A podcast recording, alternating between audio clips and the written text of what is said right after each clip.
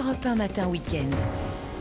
Bonjour à tous, ravi de vous retrouver en ce dimanche matin. Comment allez-vous? Bien dormi? Nous pas tellement à vrai dire dans l'équipe. Prêt à démarrer en tout cas on l'espère la journée du bon côté.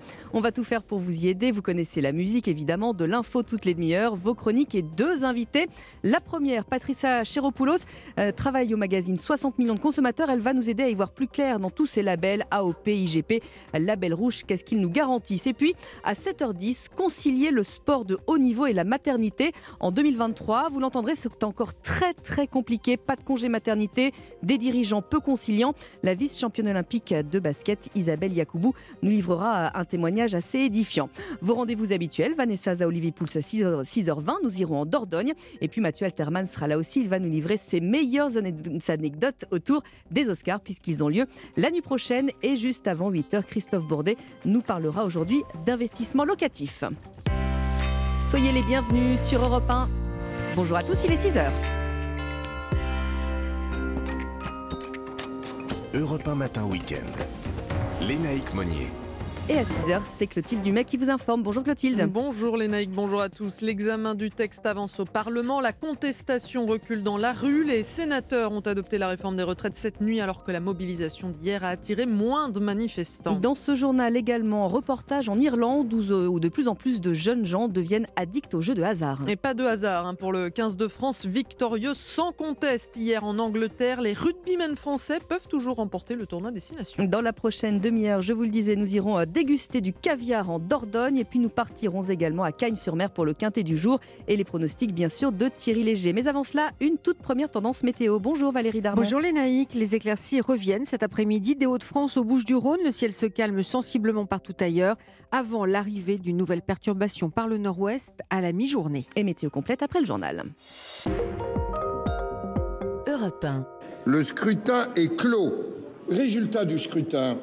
Votant 344, exprimé 307, pour 195, contre 112, le Sénat a adopté.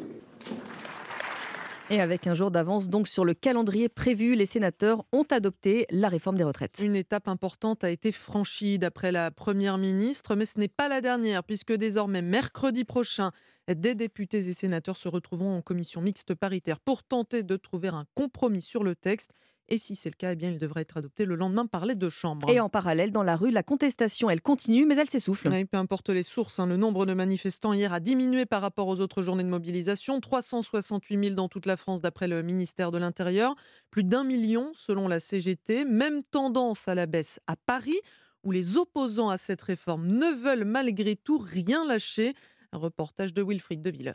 Moins de manifestants dans les rues, mais davantage d'exaspération. Désabusés, en colère, dégoûtés. Ils respectent pas le Parlement, euh, de la gueule des gens. De la colère après la menace d'un possible recours au 49-3 pour passer la réforme en force. Marik est enseignante. Ce n'est pas comme ça que doit se mener une démocratie. C'est pas comme ça qu'on gouverne un peuple en fait. C'est contraire finalement à tous les principes, à toutes nos valeurs. Je pense qu'en France on défend depuis longtemps. C'est pour moi un vrai bras d'honneur là pour le coup. Si on doit parler de bras d'honneur dans l'actualité, je pense qu'on devrait parler de celui-là d'ailleurs. Pas question de renoncer, 49-3 ou pas, Nicolas ne baissera pas les bras. J'ai pas l'intention de m'arrêter là et il euh, faut leur faire comprendre qu'il y a des gens dans la rue, il y a des jeunes, des vieux, euh, des, du secteur privé, du secteur public. Continuer à lutter, malgré tout, une colère, une frustration qui pourrait durcir le mouvement, estime Anne. Mais à un moment donné, la seule solution c'est quoi? Moi je pense que les gens, ils vont à un moment donné, ils vont se radicaliser parce qu'ils en ont vraiment trop trop marre. Nouvelle journée de manifestation et de grève prévue mercredi, jour où députés et sénateurs pourraient s'accorder sur un texte avant un vote définitif. Un reportage de Wilfried De Villers, la manifestation parisienne euh, qui a été marquée hein, par des tensions avec notamment euh, des jets de projectiles sur les forces de l'ordre. 32 personnes ont été interpellées. 6h03 sur Europe 1 et le reste de l'actualité avec vous Clotilde. À l'étranger, une nouvelle addiction inquiète les autorités irlandaises. Les jeux de hasard associés à la prise de cocaïne, ils sont de plus en plus courants chez les jeunes d'après une récente étude de l'Institut de recherche économiques et sociales. Depuis 2015, le nombre de joueurs addicts a quadruplé chez les 17-20 ans. Les femmes sont aussi de plus en plus nombreuses. Reportage dans la clinique du château de Smarmor de Laura Taouchanov. Je suis arrivé ici en me disant que j'allais me suicider si jamais ça ne marchait pas. Les mains de James, un policier de 37 ans, s'agitent beaucoup lorsqu'il évoque ses 10 ans d'addiction au jeu. Je pariais 16 heures par jour dans ma chambre sans contact avec le monde extérieur. Je disais, prête-moi de l'argent ou je me tue. J'ai perdu deux ou trois copines à cause des jeux. Ma vie était chaotique. Les joueurs compulsifs se désinhibent souvent avec la cocaïne. Et ceux qui poussent la porte de la clinique sont aussi de plus en plus jeunes, remarque Keith Cassidy, le chef psychologue. Il y a 25 ans, les salles de Paris n'avaient même pas le droit d'ouvrir le dimanche. Il y a aussi une prolifération des jeux sur Internet. Avec ce genre d'addiction, on peut jouer en cachette pendant très longtemps avant que les proches se rendent compte d'un problème. La législation n'a quasiment pas changé depuis 1956. Il y a donc très peu de réglementation sur la publicité des jeux en ligne, notamment. Dublin, Laura Taouchanov, Europe 1. Et de l'Irlande, Clotilde, on part en Angleterre où les fans de rugby se réveillent un peu avec la gueule de bois et cette victoire des Français face aux 15 de la Rose. Eh oui, 53 à 10, victoire historique des Bleus hier dans un stade de Twickenham plein à craquer. Les Français, Axel May, se sont laissé une chance hein, de remporter le tournoi Destination après euh, avoir fait craquer les Anglais très rapidement.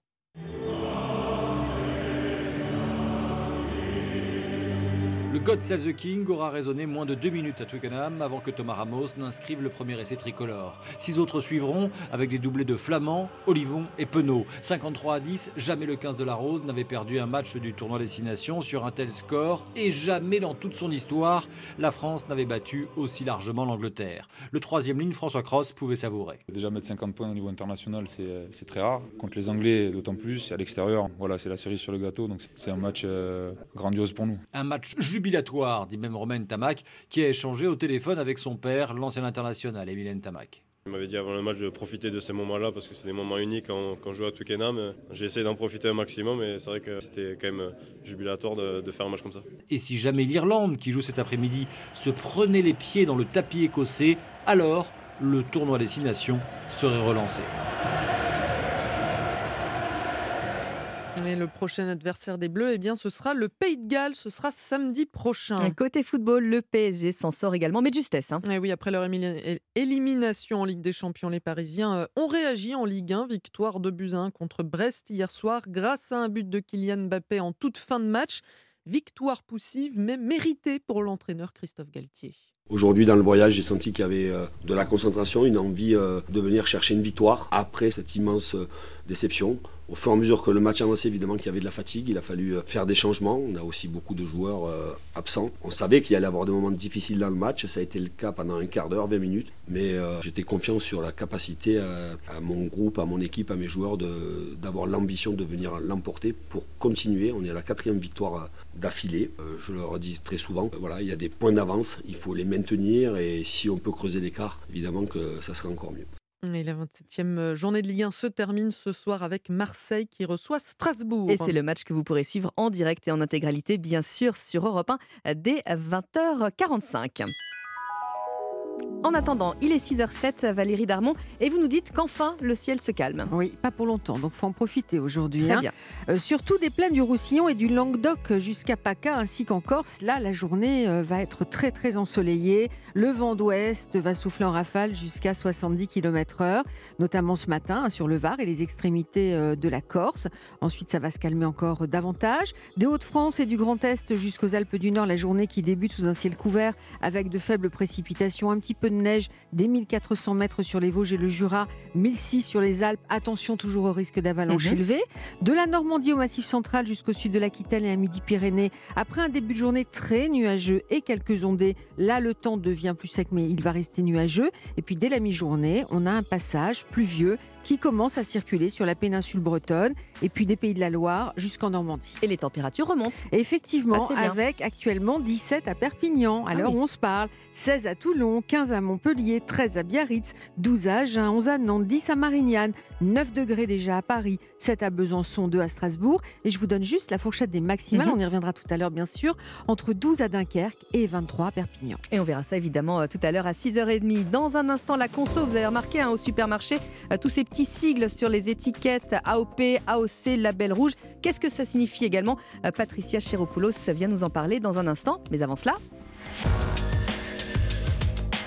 À 6h09 sur Europe 1, il est l'heure des pronostics de Thierry Léger. Bonjour Thierry. Bonjour les naïcs, direction la Côte d'Azur, Cagnes-sur-Mer pour ce quintet doté d'une tirelire exceptionnelle d'un million d'euros, une course au trot attelé qui réunira 13 chevaux âgés de 7 à 11 ans et je n'ai pas hésité à placer en tête de mon pronostic Héberton le numéro 8 d'une régularité de métronome et qui possède de loin les meilleurs titres, n'ayant besoin de personne dans un parcours et capable d'adopter toutes les stratégies de course, sa place est à coup sûr à l'arrivée. Sera constituée par les numéros 3 Estero, un trotteur fiable dont la parfaite condition physique actuelle ne fait aucun doute, comme le prouvent ses deux dernières performances, 11 Espoir Delphini, préparé avec soin depuis plusieurs semaines en vue de cet objectif, et 2 Cyrano de B, dont la dernière disqualification à Vincennes ne compte absolument pas, il souffrait des pieds ce jour-là, et je sais qu'il sera cet après-midi muni de plaques aux antérieures afin qu'il ait un maximum de confort. Enfin, les numéros 6, Cagnoise Dagon, 7, El Presidente, 13, Charlie Delaunay et 12, DS Noir compléteront ma sélection. Mon pronostic 8, 3, 11, 2, 6, 7, 13 et 12. bah c'est noté. Merci beaucoup Thierry. Bon dimanche. Europe 1 matin week-end. Lénaïque Monnier. Vous avez sûrement remarqué au supermarché tous ces petits sigles qui sont euh, appliqués aux étiquettes des produits du quotidien, AOP, AOC, Label Rouge, Made in France. Ils sont considérés par les consommateurs comme des gages de qualité, mais qu'est-ce qu'ils signifient réellement? Euh, Patricia Chéropoulos, bonjour. Bonjour. Vous êtes chef de rubrique alimentation du magazine 60 millions de consommateurs. Merci d'avoir accepté euh, l'invitation d'Europe 1. Alors c'est vrai qu'on se mélange un tout petit peu euh, les pinceaux. Euh, par exemple, pour moi qui ne suis pas une grande connaisseuse, la différence entre AOP et AOC, qu'est-ce que c'est précisément? Bah, Alors en fait, il n'y en a pas vraiment. Hein. L'appellation d'origine contrôlée, donc AOC, c'est un signe de qualité français qui est de moins en moins utilisé parce que maintenant, c'est il y a l'équivalent au niveau de l'Union européenne qui est cette fois le AOP, appellation d'origine protégée. Mais vraiment, si vous voyez AOP ou AOC, ce sont les mêmes garanties. Mais l'AOC, on le trouve surtout sur les vins. Mais maintenant, euh, tous les, produits, qu'il s'agisse de, produits laitiers comme les fromages, euh, des, viandes, AOP ou AOC, ça sera pareil. Surtout AOP. Vous disiez, à Patricia Chéropoulos, que c'était un gage de qualité. Qu'est-ce qu'on met sous le terme de qualité, justement? Alors, bah, la principale qualité de l'AOP, c'est en fait la, la qualité du terroir. C'est-à-dire qu'un produit AOP doit être fabriqué dans une aire géographique qui est donc déterminée c'est-à-dire que toutes les étapes de la production, de la transformation, de la préparation ont lieu sur cette aire géographique délimitée et qui est donc, c'est vraiment du terroir et avec un savoir-faire collectif qui est reconnu. Donc on est vraiment là, on a vraiment à faire un produit, de, on va dire, de terroir avec, euh, et tout doit venir à 100% de cette zone. Alors est-ce que le label rouge, c'est également euh, quelque chose qui est euh, équivalent ou c'est encore autre chose? Alors non, c'est encore autre chose. Bon, c'est aussi un signe officiel de qualité, mais cette fois, c'est plus de la qualité gustative. Pourquoi? Parce que les produits label rouge sont régulièrement vérifiés grâce à des tests organoleptiques hein, donc faits par des professionnels qui vont donc comparer un produit label rouge avec son équivalent courant. Donc, il doit avoir une supériorité gustative, sensorielle, pas que gustative, le goût, l'odeur, la texture. Donc ça, ça compte. Maintenant, au niveau de l'aire géographique, elle, peut être beaucoup plus large. Donc là, il y a moins, il n'y a pas cette notion de terroir. Hein, euh. Alors après, certains cahiers des charges, puisque chaque produit euh, candidat au label rouge va devoir avoir un cahier des charges qui va déterminer toutes les conditions de production. Donc certains peuvent aussi rajouter hein, une contrainte d'aire géographique, mais pas tous. Alors c'est surtout sur le goût. C'est assez difficile pour nous autres euh, consommateurs de faire un choix parfois entre le goût et euh, le lieu où ont été euh, fabriqués euh, les produits, où ont été élevés par exemple les, bêtes. Comment est-ce qu'on peut s'y retrouver, nous, quand on, est, quand on va faire un marché Oui, ben, exactement, vous avez raison. C'est par exemple pour les bovins, sous label rouge, eux, ils doivent avoir au moins 5 mois de pâturage par an. Donc, mais on ne sait pas, voilà, il faut savoir. Donc ces bovins, on va dire, sont mieux élevés, entre guillemets, qu'un bovin traditionnel, conventionnel.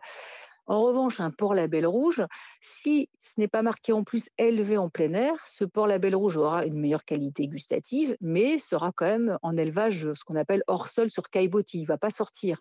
Voilà, donc si vous voulez acheter un porc, euh, une viande de porc à la fois bonne et bien élevée, on va dire, il faudra choisir du porc label rouge élevé en plein air elle veut en liberté. C'est voilà, il faut donc si on a, il faut finalement chercher le plus de précision possible sur l'étiquetage, en plus du label rouge pour avoir toutes les, certitudes sur le mode d'élevage Alors, pour les viandes. Est-ce que le, consommateur est forcément gagnant, Patricia Chéropoulos Parce qu'effectivement, quand il va faire son, son marché, faire, des, faire des choix, aujourd'hui, c'est un, c'est un vrai sujet hein, pour les Français. Ah oui, oui, bah, c'est-à-dire qu'il faut de la vigilance et il faut passer parfois un peu de temps en rayon pour voilà, décrypter. Alors, à chacun ses priorités. Mmh. Certains vont se dire, bon, moi, je prends du label rouge, d'autres, c'est de l'AOP sur certains produits, évidemment, tous les produits. Et puis, l'étiquette aussi, le prix, au sens que le prix va compter. Hein. On a forcément des prix un peu plus chers pour toutes ces, tous ces produits qui sont de qualité supérieure quand même. Alors, c'est là que je voulais vous emmener justement, Patricia Chéropoulos, c'est que le contexte est très particulier, un contexte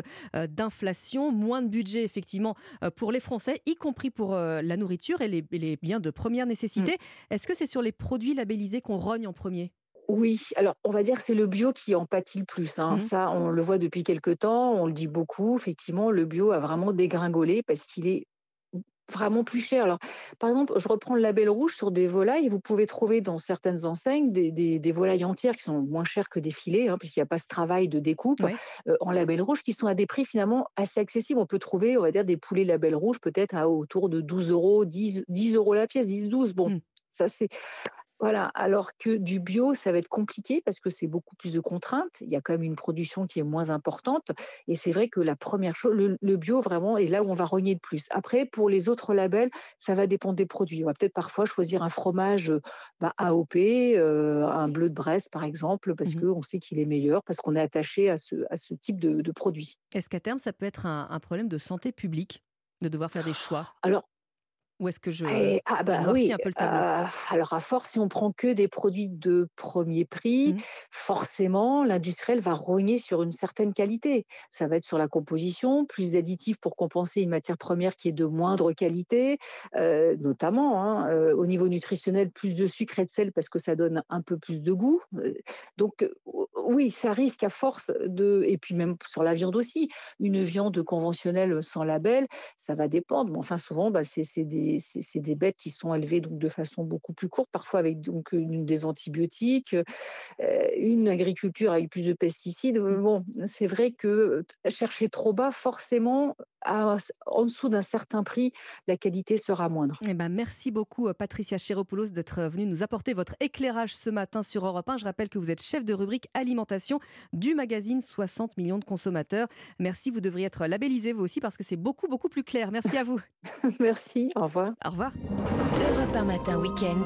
Lénaïque Monnier. 6h17 sur Europe 1. Bienvenue à vous si vous nous rejoignez. Il est l'heure du journal permanent, Clotilde Dumais. Ce serait incroyable et dangereux la mise en garde dans le journal du dimanche de Laurent Berger face à l'éventuel recours du gouvernement au 49-3 pour faire adopter la réforme des retraites. Le secrétaire général de la CFDT propose un référendum alors que le texte vient d'être adopté au Sénat. L'armée ukrainienne va-t-elle reprendre le contrôle de Bakhmut? Elle serait sur le point de lancer une contre-offensive alors que les forces russes et la milice Wagner disent se rapprocher du centre de cette ville de l'Est de l'Ukraine devenue l'épicentre du conflit. Plus de 1300 migrants secourus hier par les gardes-côtes italiens, le même jour qu'un rassemblement organisé pour rendre hommage aux victimes du naufrage qui a fait 74 morts il y a deux semaines au large de la Calabre, au sud de l'Italie.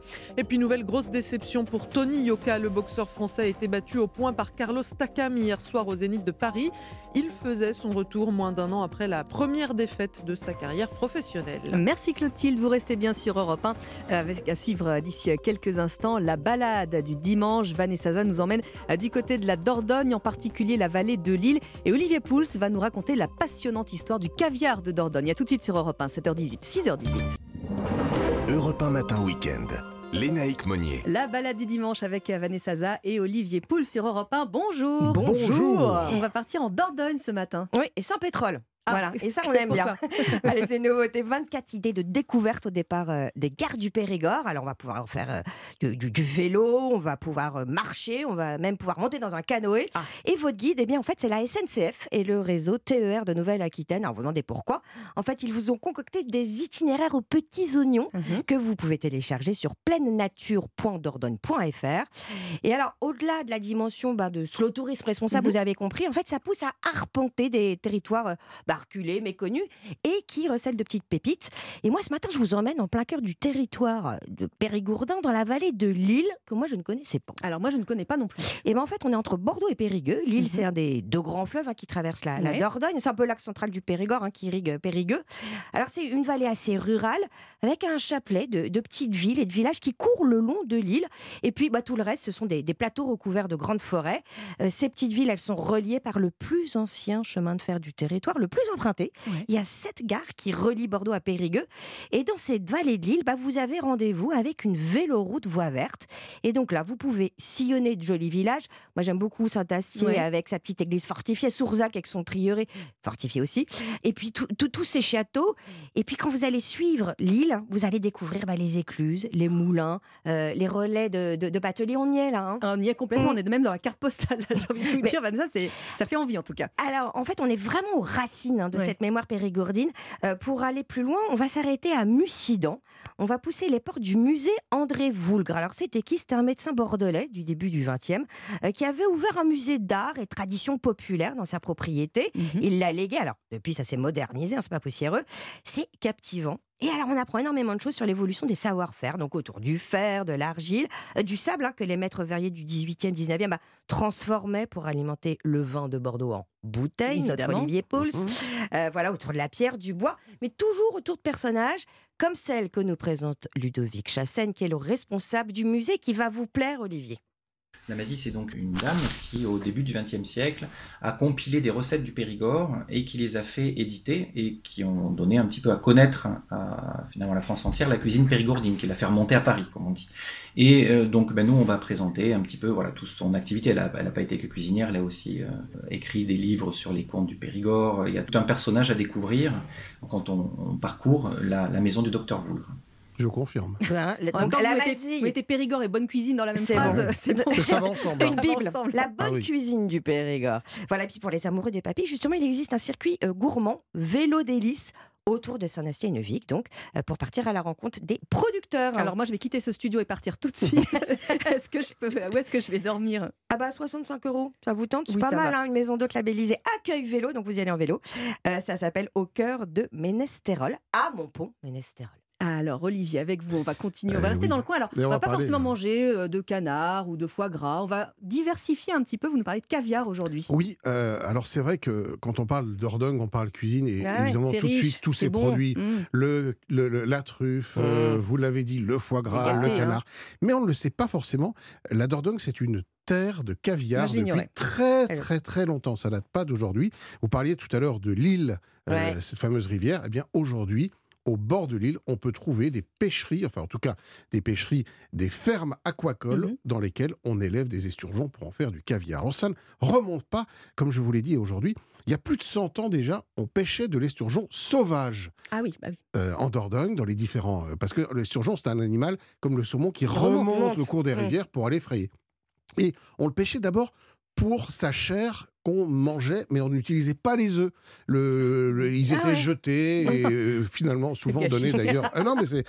Et à partir des années 1920, euh, euh, suite à, l'arrivée massive de, réfugiés russes qui ont fui la Révolution et qui se sont installés d'abord à Paris, eh bien, il y a une maison qui s'appelle la maison Prunier, qui était ah un restaurateur parisien, qui a eu l'idée d'envoyer en Dordogne un ancien euh, membre de l'armée russe pour aller donner des conseils à tous ces ah, pêcheurs et pour exploiter le caviar. C'est le premier, la maison Prunier, qui s'est intéressé au caviar français et qui faisait ensuite venir ce caviar frais qui était servi dans les restaurants pruniers à Paris.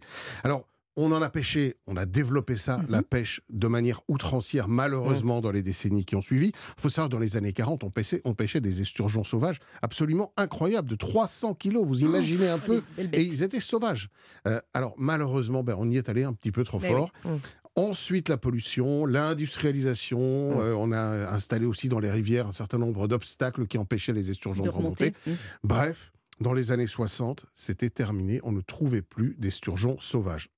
Et puis les surgeons sauvages, il y avait même un problème mondial puisqu'il était surpêché, non seulement chez nous, mais aussi en Iran, en Russie, si bien qu'à partir de 1998, il est devenu protégé. Et depuis 2008, il y a une interdiction totale sur la planète de pêcher de l'esturgeon sauvage. Ah Donc tout le caviar qu'on trouve aujourd'hui, c'est du caviar qui vient d'élevage. Et cet élevage, eh bien, la Maison Premier, mais aussi d'autres, comme Sturia par exemple, s'y sont intéressés dès les années 1990 en installant les premières fermes aquacoles et avec les premiers caviars d'une variété qu'on appelle le Baéry, qui est un petit esturgeon par mhm. rapport aux esturgeons énormes qu'on peut trouver. C'est un peu la typicité de ce caviar français. Vous voyez, il a des tout petits grains, euh, il roule un peu sous la langue, mais moins que d'autres.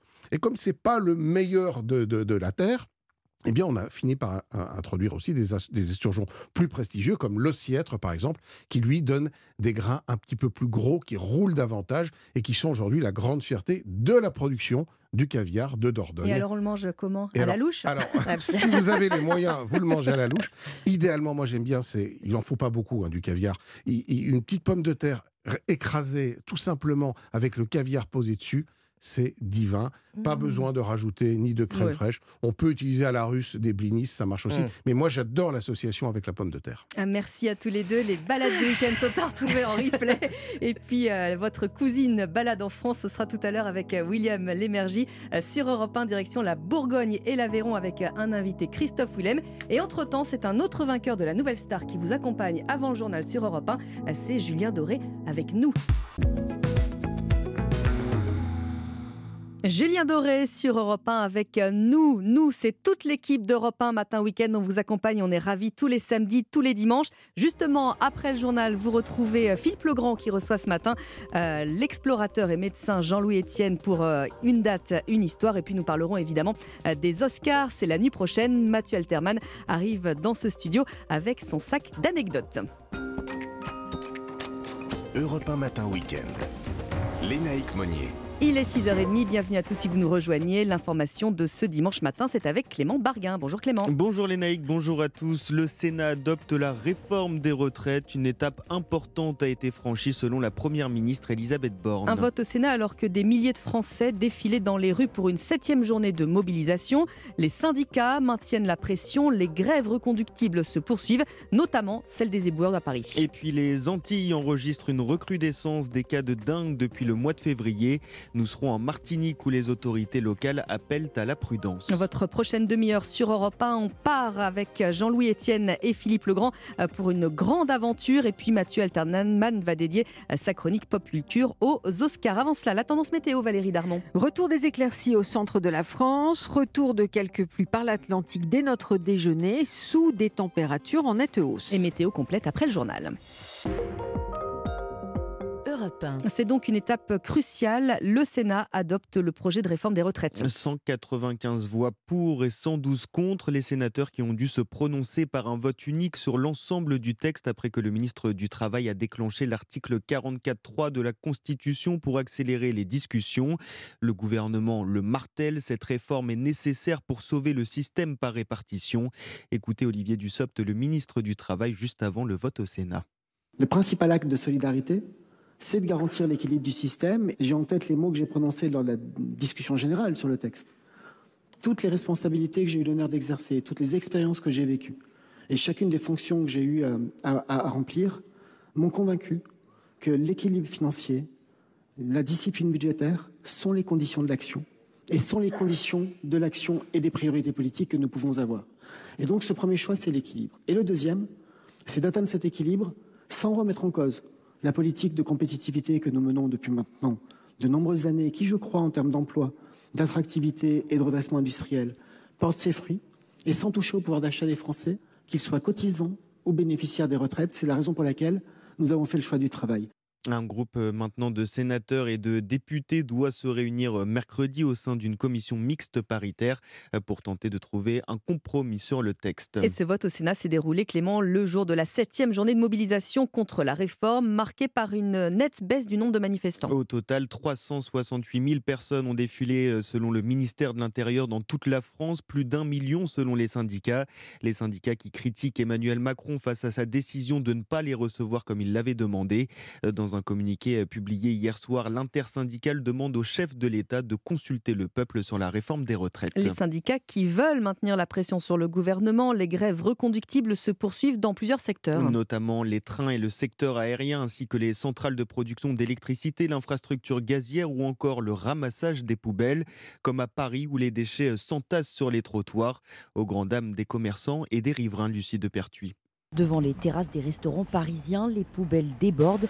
Mélanie est responsable d'une brasserie dans le 15e arrondissement. La mairie de Paris devrait faire quelque chose. On n'oublie pas non plus que c'est les touristes qui arrivent là. Donc euh, ça serait bien que Paris ne soit pas euh, une grosse poubelle géante. Même problématique pour Vincent et Jérémy qui depuis leur comptoir voient les déchets s'accumuler devant leurs établissements. Bah, elle reste devant l'établissement, hein. pour l'instant je peux pas faire autrement. Euh, les rentrer dans l'établissement ce sera encore pire parce que ça inviterait les rongeurs à venir chez moi. Et le fait de laisser les poubelles dehors, ça fait que proliférer l'invasion, c'est vraiment pas top. Quoi. Déjà cette nuit il y en avait. C'est crade quoi. Après je suis tellement d'accord avec eux que c'est vrai que ça m'emmerde, hein, c'est normal, hein, c'est, après c'est le but. Mais euh, bon, j'ai pas envie de dire que ça me dérange. Quoi. De leur côté, les riverains ne cachent pas leur inquiétude concernant la prolifération des rats. Ça me fait très très peur parce que d'abord c'est très laid et puis surtout qu'il y a un énorme risque de santé publique. Tout ce qui est nourriture, ça peut très bien attirer une population, on va dire à quatre pattes avec des grands nez et des moustaches, qui me fait très peur. Vendredi, au cinquième jour de grève, la mairie de Paris comptabilisait déjà 4500 tonnes de déchets non ramassés. Le reportage européen de Lucie de Pertuis.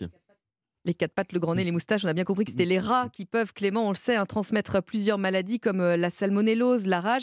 Ils font d'ailleurs partie des nuisibles les plus répandus en France, tout comme les moustiques. Les moustiques qui, eux, peuvent transmettre la dingue, maladie virale qui fait son retour aux Antilles. Si 80% des infections sont asymptomatiques ou bénignes, la dengue peut être mortelle dans 1 à 2% des cas, principalement lors de formes hémorragiques. À ce jour, 79 cas ont été confirmés en Guadeloupe, 25 en Martinique, selon les derniers chiffres des agences régionales de santé. En Martinique, pour les équipes de la collectivité euh, territoriale, la prévention dans les quartiers reste la priorité. Pour Europe 1, Florent Ossu a suivi une intervention. Bonjour madame, c'est le service de démonstration de la CTM. De maison en maison, les équipes de la collectivité traquent sans relâche l'Aedes aegypti, ce moustique responsable de la propagation du virus de la dengue. Marie-Julie est agent de prévention. On essaie de donner des recommandations euh, aux administrés pour éviter qu'ils ne continuent à alimenter des gîtes tout en faisant une inspection pour supprimer euh, les gîtes et vérifier s'il y a des moustiques à l'intérieur. Les symptômes de la dengue ont déjà été détectés chez des habitants de six communes de la Martinique de la fièvre, des douleurs articulaires, douleurs musculaires, des douleurs au niveau des yeux.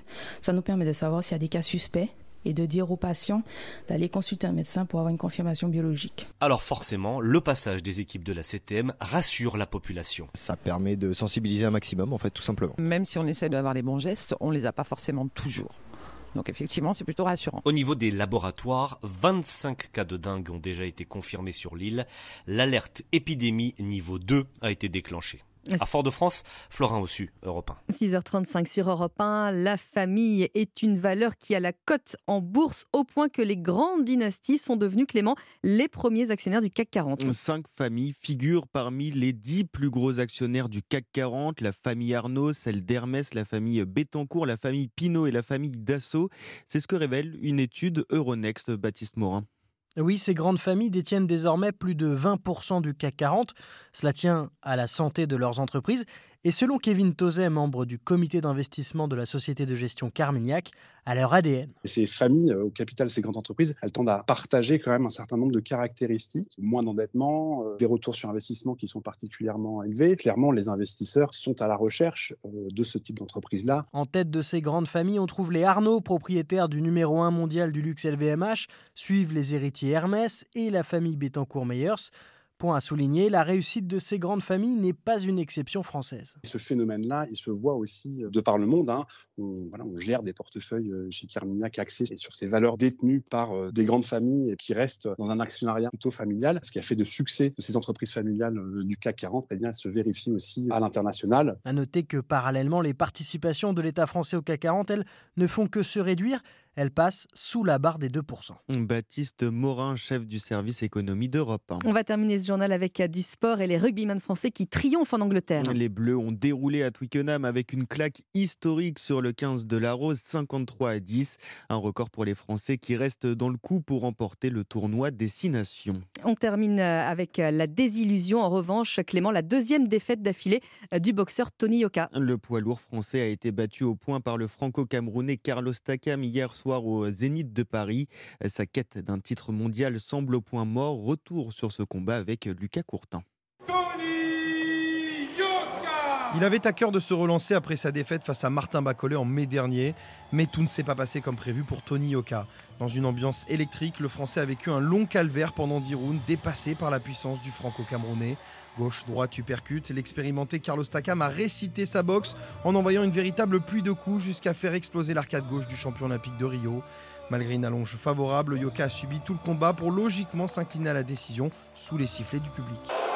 Le vainqueur de ce combat, Carlos Takam Impérial sur le ring et en dehors aussi, Carlos Takam a pris le temps à la fin de réconforter et soutenir son adversaire du soir. Mais pour le Français, difficile de cacher sa déception chez nos confrères de Canal+.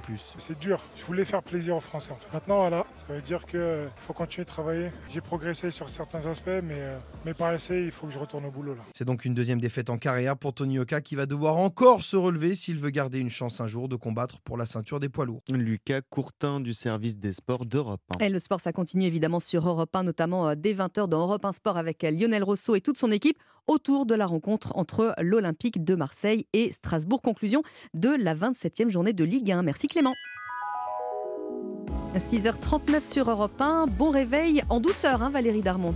Et oui, avec des maximales qui remontent cet après-midi et qui affichent entre 12 et 16 degrés sur la moitié nord, entre Ah. 15 et 20 au sud, jusqu'à 22 au pied des Pyrénées. Et elles vont atteindre 24 hein, sur les régions méditerranéennes, euh, 24 à Perpignan, 22 à Montpellier, 20 degrés à Carcassonne, 18 degrés à Toulouse, Clermont-Ferrand et Lyon, à Paris et Strasbourg, ainsi que Reims, 15 degrés tout de même, et 13 degrés à Brest et à Lille. Et en plus, le ciel est plutôt clément. hein. Oui, près de la Méditerranée en Corse, hein, surtout, le soleil s'impose sous un ciel passagèrement voilé avec de la douceur dans l'après-midi. Donc, Mistral et Tramontane qui soufflent de manière modérée jusqu'à 60 km/h en rafale. Même chose dans le sud-ouest, en Rhône-Alpes où les pluies faiblissent, plus précisément d'ailleurs de l'Alsace à Rhône-Alpes.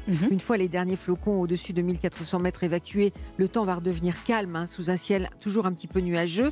Le risque d'avalanche est toujours fort en Savoie. En Midi-Pyrénées, bassin aquitain, Auvergne, après la dissipation des grisailles un petit peu pluvieuses, le temps s'améliore aussi, donnant des éclaircies sous un ciel un petit peu voilé. Et puis des Charentes et des Pays de la Loire à la Normandie et en Bretagne, c'est l'inverse. Là, le ciel sans nuages à partir du déjeuner, avec l'arrivée des pluies dans l'après-midi. C'est bon pour les sols. Merci beaucoup Valérie. À tout à l'heure, 7h. Vous restez bien sur Europe 1. Il est 7h moins 20. Dans une dizaine de minutes, Mathieu Alterman nous raconte les anecdotes les plus farfelues autour des Oscars. Mais avant cela, Tout de suite, une date, une histoire avec Pur Essentiel, l'efficacité à l'état pur. Une date, une histoire, Philippe Legrand qui reçoit euh, Jean-Loup Etienne. Aujourd'hui, vous le connaissez, un explorateur, aventurier. Il revient sur l'année 2004 et cette fameuse expédition scientifique sur l'îlot de Clipperton dans le Pacifique. Une date et une aventure qui font écho à la décision des Nations Unies, c'était le week-end dernier, de prendre enfin de nouvelles mesures en faveur de la protection des mers. Bonjour Philippe. Bonjour Lénaïque, bonjour à tous. Direction le Pacifique en 2004. Bonjour Jean-Louis Etienne. Bonjour Philippe. Explorateur et observateur scientifique de notre planète, la médecine a été votre discipline, tout comme la découverte du monde et sa préservation qui reste aujourd'hui encore le moteur de toutes vos expéditions. Jean-Louis Etienne, y a-t-il un endroit de la Terre, des océans, que vous ne connaîtriez pas? Pas sûr, vous qui avez été le premier homme à atteindre le pôle Nord en solitaire, du Groenland à la Patagonie en passant par la Cordillère des Andes jusqu'aux navigations par tous les temps avec Éric Tabarly, Jean-Louis Etienne avec votre dernier livre Explorateur d'océan et votre prochain défi qui s'appelle Polarpod, vous mettez à notre portée la Terre entière. Ce matin, au moment où les Nations Unies annoncent un accord sur les océans, vous avez choisi de revenir sur l'année 2004 et l'expédition Clipperton. L'atoll corallien à l'autre bout du monde, c'est tout un art de vivre que l'on y découvre. À sa façon, Ali Afshar, le directeur général du Warwick, en donne une définition au micro d'Europe 1. L'art euh, est synonyme de, passion. Il ne peut pas y avoir d'art sans passion. Euh, S'adonner à, à un art euh, doit se faire toujours avec euh, la passion qu'on a pour, pour ce qu'on va réaliser. Et parfois, c'est assez difficile, compliqué de maîtriser plusieurs arts.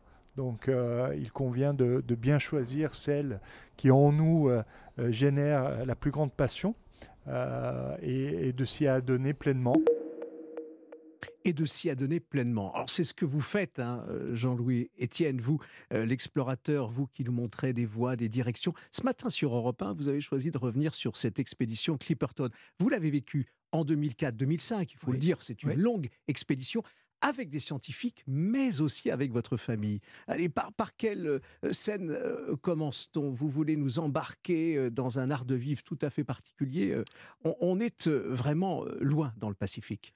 On est très loin dans le Pacifique. Rappelons que c'est une île qui s'appelle Clipperton, nom anglais, mais qui est une île française. Hein, c'est un anneau corallien. Il n'y a personne qui habite. C'est Eric Tabarly qui, qui la, première fois, m'a parlé de ça quand on allait de Los Angeles aux Marquises sur Penduxis. Et Eric dit là-bas à gauche, quelque part, il y a Clipperton, une île inhabitée, une île française. C'est resté dans ma tête. Pacifique Est, hein c'est Pacifique. Une précision importante. On est à trois jours de mer d'Acapulco, à peu près. Hein. Et donc, euh, euh, je me souviens très bien, après la mission banquise, c'est une dérive que j'avais faite pendant quatre mois sur la banquise au pôle Nord. Euh, Elsa et notre jeune fils. Euh, votre épouse Mon épouse, bien sûr, mhm. et accompagnée de, de, notre jeune enfant Elliot, était venue me, me rechercher après quatre mois. Et je lui ai dit la prochaine expédition, on la fera en famille. Et donc, c'est comme ça que Clipperton s'est révélé comme l'expédition qui est une expédition de recherche, une expédition assez unique sur un îlot qui est relativement difficile d'accès. Et donc, quand j'y ai été pour la première fois, faire une reconnaissance avec les militaires, le bateau, le prairial de la Marine nationale qui va régulièrement pour dire que hey, Clipperton, c'est français, vous voyez, il faut de temps en temps ce qu'on appelle rafraîchir les marques de territorialité. On y, a, été. Et donc, quand vous arrivez là, effectivement, il y a cette, ce choc de la présence des plastiques. Mais autrement, c'est Alors c'est un signal, c'est vrai, Jean-Louis Etienne, au fond, ce plastique, cette pollution plastique euh, sur cet atoll. Mais à côté de ça, il y a une nature qui est préservée. Bien sûr, bien sûr. C'est une nature qui est préservée. Alors, c'est une nature sauvage. C'est la plus grande colonie au monde de fous masqués. Un, un, un million de, de, de, couples. Et donc, vous marchez entre ces animaux qui nichent à terre, qui vous donnent un coup de bec dans les mollets quoi, quand vous passez mais c'est tout à fait pacifique. Il y a donc ces fous masqués et des crabes de Clipperton, des crabes rouges par milliers, voyez. Et tout autour, il y a un océan qui est extrêmement riche. Donc c'est un récif corallien qui est loin de tout, sauf, sauf Philippe, il faut le remarquer, proche de la, de la pêche. Il y a du thon autour. Vous voyez, ce sont dans ces secteurs où il y a des remontées d'eau profonde qui amènent de la substance riche pour les, les poissons. Donc il y a du monde et il y a aussi des pêcheurs qui exagère un peu par moment. La famille est là aussi, hein, euh, Jean-Louis Etienne, euh, derrière Polarpod, qui est la nouvelle grande aventure, euh, ce, au fond cet appareil incroyable qui va dériver sur les océans pour observer les océans, une fantastique plateforme écologique. Allez, oui, ça y est, c'est, ça y est, c'est quasiment fait. C'est en cours. Alors, si vous voulez, c'est le, le Polarpod, c'est un navire vertical, effectivement, qui fait 100 mètres de haut, et qui va dériver avec le courant circumpolaire. Là, on parle de l'Antarctique, c'est-à-dire le pôle sud.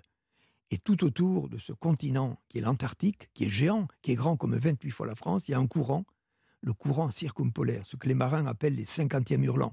Ce sont des zones agitées, très ventées, et les scientifiques ont besoin de mesurer in situ, c'est-à-dire s'installer sur cet océan aux quatre saisons. Et Jean-Louis Etienne, si on va faire un parallèle avec ce temps qui passe, euh, il a fallu 15 ans pour que, au fond, les Nations Unies reconnaissent, hein, c'était il n'y a pas si longtemps que ça, reconnaissent la nécessité d'un accord sur les océans et plus précisément sur la haute mer. C'est un pas en Très important, très important, parce qu'en fait, il y a un pillage sur la haute mer. Déjà, dans les eaux, pour les citer, vous avez les Chinois qui ont des gros bateaux congélateurs qui restent à ce qu'on appelle à la frontière de la zone économique exclusive. Je m'explique.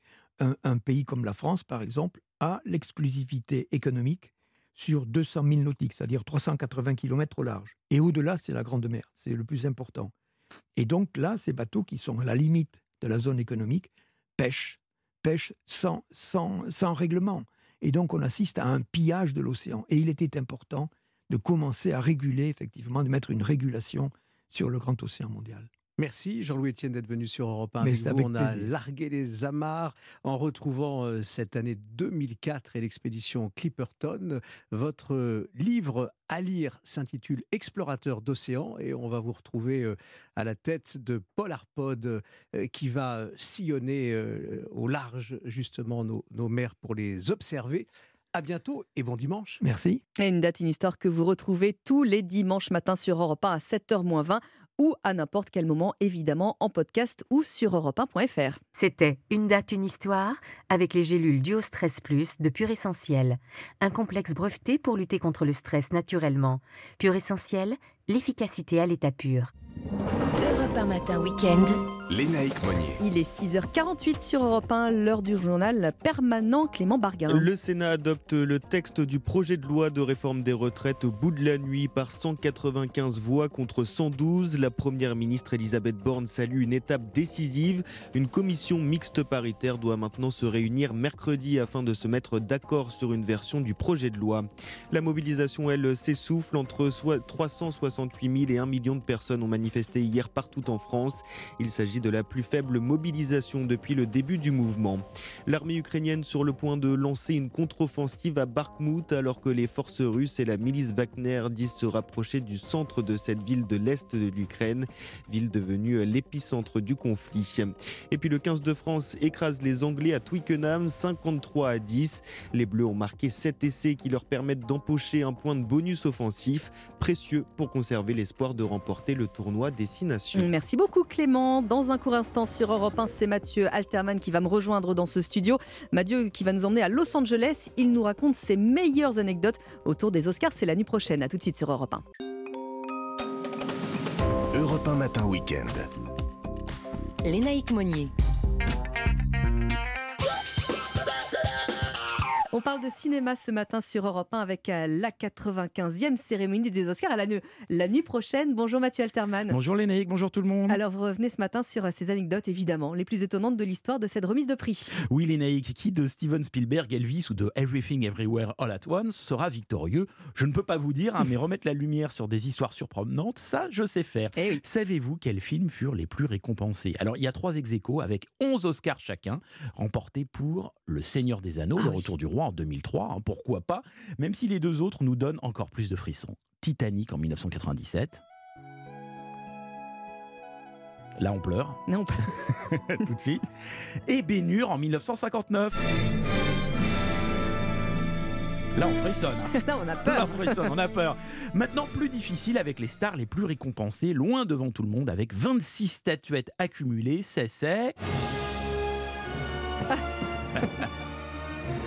C'est Walt Disney, bien évidemment. Alors, chez les actrices, c'est Katharine Hepburn qui bat tout le monde avec Ah oui. 4 Oscars. Chez les acteurs, c'est Daniel Day-Lewis avec 3 récompenses. Quant au réalisateur, il s'agit de John Ford avec 4 prix. Et j'imagine qu'il y a eu aussi euh, des jamais récompensés à notre plus grande surprise. hein. Et non des moindres, hein, Johnny Depp, Tom Cruise Ah ou oui. Glenn Close sont toujours repartis bredouille malgré plusieurs nominations. Alors quant aux géniaux réalisateurs Alfred Hitchcock et Stanley Kubrick, tout pareil, ils n'ont jamais rien reçu, ce qui est quand même Dingue, dingue. hein.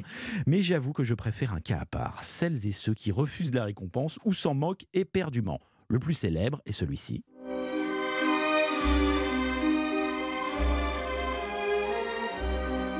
Marlon Brando en 1973, couronné pour le parrain, qui envoie une jeune indienne afin de mettre en lumière la façon dont les compatriotes sont traités sur le grand écran. Alors Paul Newman, lui, après six nominations et rien du tout, en avait tellement plus rien à faire qu'il ne vint même pas chercher son prix en 1987 pour la couleur de l'argent.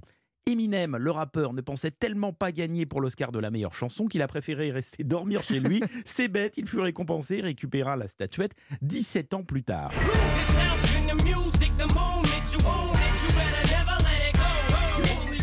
Alors pas de pronostic, hein, on va pas s'aventurer Mathieu pour ce soir, mais vous avez pris connaissance de quelques règles à respecter. hein. Oui, et d'après mes sources, il ne faut surtout pas plaisanter avec ces choses, comme exemple l'interdiction absolue de manger quoi que ce soit dans la salle. hein. celui qui a des cacahuètes pour Meryl Streep est prié de le lui donner avant de pénétrer dans le théâtre.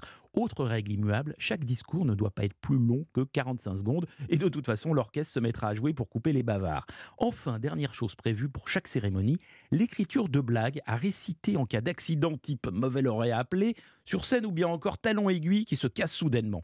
Mais au-delà de ces règles ou de ces malheureux perdants, on aime les Oscars car ils restent l'événement le plus photographié de la Terre dans lequel chacun des participants a passé tout de même des semaines à choisir sa tenue, Eh sa oui. coiffure, son maquillage, et que les paillettes finalement ne sont jamais trop nombreuses lorsqu'elles sont accompagnées de tant de talent.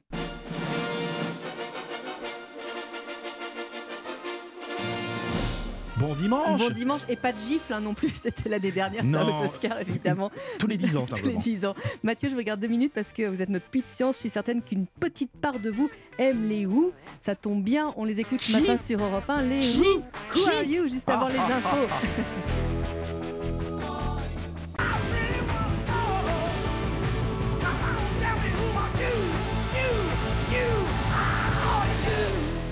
Who are you? Les Who sur Europe 1 qui vous réveille juste avant euh, le journal de Clotilde Dumais qui se prépare, qui arrive dans un tout petit instant. Et puis votre prochain, euh, votre prochain quart d'heure sur Europe 1, l'invité actu à 7h10.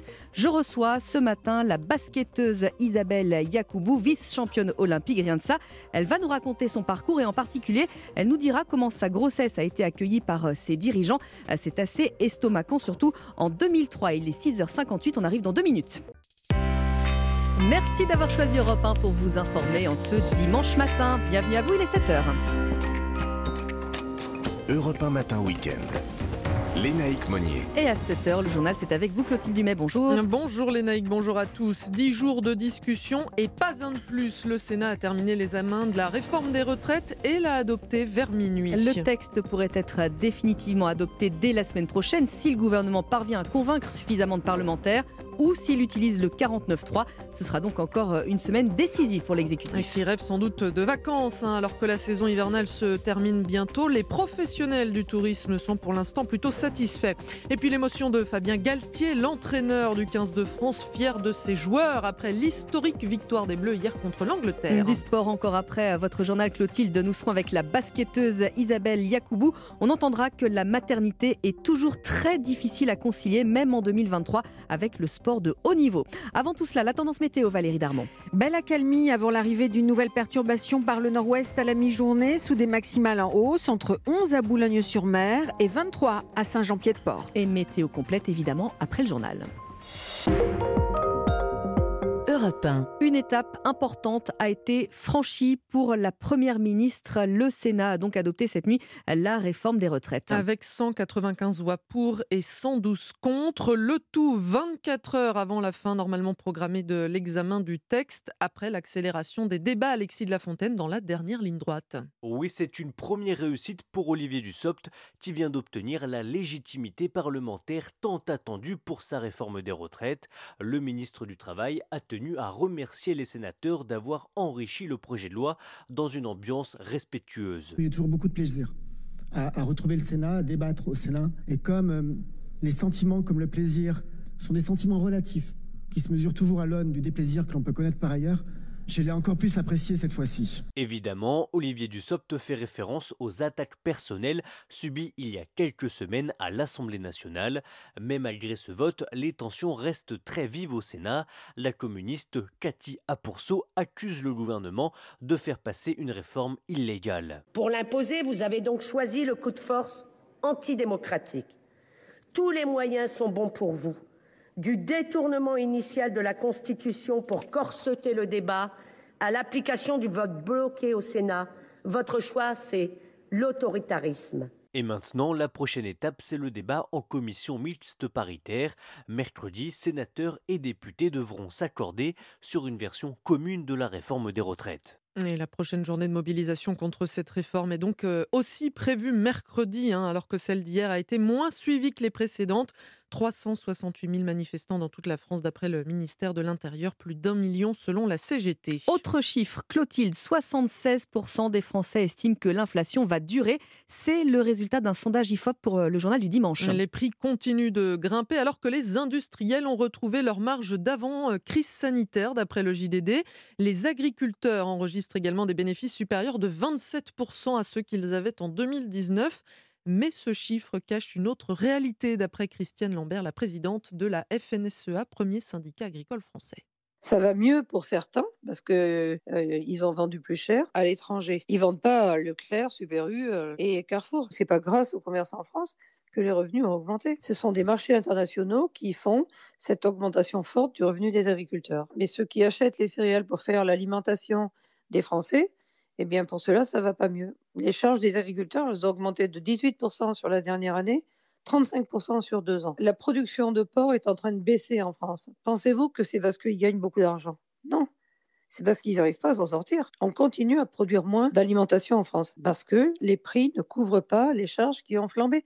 Hum, Christiane Lambert interrogée par Chloé Lagadou. 7h04 sur Europe 1. Et cette question, faut-il faire des enfants? En tout cas, vous vous posez peut-être la question euh, face à la galère des nounous et des crèches. Cette semaine, le Haut Conseil de l'enfance et de la famille a dressé un bilan alarmant hein, sur l'état de la petite enfance en France. La dernière étude de cette institution indépendante recense une perte de 50 000 places en crèche ou dans d'autres structures depuis 2017 un enfant sur cinq est gardé à la maison, Louise Salé, faute de solutions alternatives. Oui, avec des conséquences multiples pour l'enfant et pour le parent qui s'arrête, explique Michel Villac. Il préside le conseil de la famille. Des conséquences à terme sur les carrières, euh, principalement la mère en général. Et puis aussi pour les enfants, c'est bien de pouvoir euh, être accueillis en dehors de la famille à partir du moment où ils ont au moins six mois. C'est tout à fait fondamental pour euh, leur développement et leur socialisation. Cette chute du nombre de crèches mais aussi d'assistantes maternelles est liée à la crise du recrutement du personnel, au sous-développement de la préscolarisation. Peu d'écoles accueillent dès deux et aux politiques d'investissement inégales d'un territoire à l'autre. Les crèches, par exemple, il n'y en a que dans 15% des communes. Et ces communes, ce sont principalement le centre des grandes métropoles, là où vivent plutôt les populations les plus aisées. Il n'y en a pratiquement pas dans les villes moyennes, les territoires ruraux. Il faudrait créer 207 000 places en plus pour répondre à la demande. Le Haut Conseil souhaite créer un service public de la petite enfance pour que les communes offrent une solution d'accueil équivalente partout en France. Les précisions de Louise Salé. Alors, pas besoin de nounou au moins, les naïgues, euh, pendant les vacances. C'est oh, l'avantage. ça, Ça dépend, ça dépend des familles. Bon, en tout cas, ces vacances, elles paraissent déjà loin, mais les professionnels, eux, sont en train de faire le bilan de la saison hivernale. Et il est plutôt positif, Margot Faudéré. Destination phare de l'hiver, les stations de ski ont attiré de nombreux Français depuis décembre.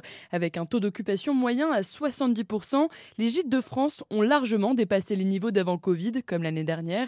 Solange Escure est la directrice nationale du réseau. Par rapport à 2019, en 2022, euh, selon les départements, on est à 20 à 30% de plus. Les Français ont ce besoin de nature, découverte ou de redécouverte en fait de vacances. Et ce, partout en France, même à la mer, une destination qui progresse l'hiver, constate Laurent Giquel, directeur commercial chez Maeva, site de réservation de vacances. On fait des chiffres hein, aujourd'hui hein, sur la mer qu'on faisait pas du tout il y a, il y deux, trois ans, que ce soit la Bretagne, que ce soit le sud-ouest, le sud-est, la Normandie.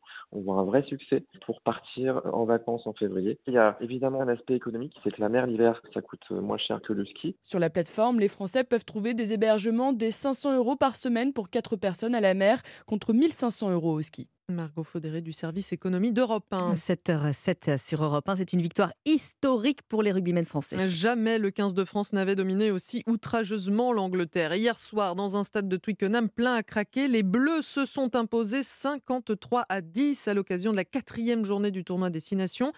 Une victoire symbolique pour l'entraîneur Fabien Galtier. Ce que j'ai dit aux joueurs avant le match, c'est- quand tu joues au rugby, que tu vas à Twickenham, ça donne du sens à ce que tu fais depuis l'enfance, dans les champs, euh, dans les campagnes à jouer. Tu viens là, tu dis waouh, il se passe quelque chose ici, il y a quelque chose. C'est vraiment un temple où il y a, quelque chose d'assez mystique. J'ai dit aux joueurs avant le match, c'est que ce stade, il récompense la bravoure. Il récompense euh, les équipes euh, qui se livrent. Et aujourd'hui, on a été comme ça. On a été une équipe brave, conquérante, et qui savait pourquoi elle était là. Fabien Galtier qui a dédié euh, cette victoire à l'ancien président de la Fédération française de rugby, Bernard Laporte. Merci beaucoup Clotilde. Alors, pour les auditeurs d'Europe 1 qui se lèvent à 7h07, Valérie Darmon, qu'est-ce qui les attend aujourd'hui? Eh bien, un temps plutôt calme hein, et clément en attendant euh, demain lundi la forte dégradation annoncée par Météo France. hein. Elle s'annonce d'ailleurs euh, dès aujourd'hui par la Bretagne avec le retour des pluies et des vents forts. Alors ce dimanche donc qui est calme, qui est plus ou moins ensoleillé entre les Hauts-de-France et les Bouches-du-Rhône en passant par le Massif central.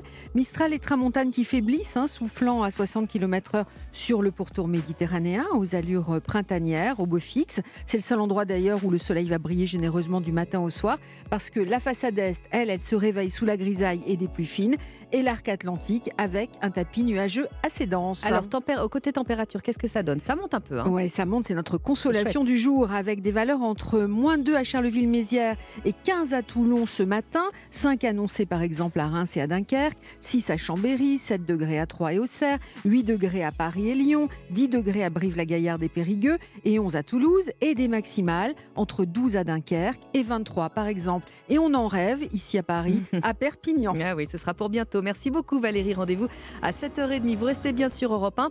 Concilier le sport de haut niveau et maternité en 2023, c'est encore très très compliqué. Pas de congé maternité, euh, des dirigeants euh, peu conciliants, c'est le moins qu'on puisse dire, comme nous l'expliquera la vice-championne olympique de basket Isabelle Yacoubou. Elle va nous livrer un témoignage, vous l'entendrez, assez édifiant. 7h09, à tout de suite.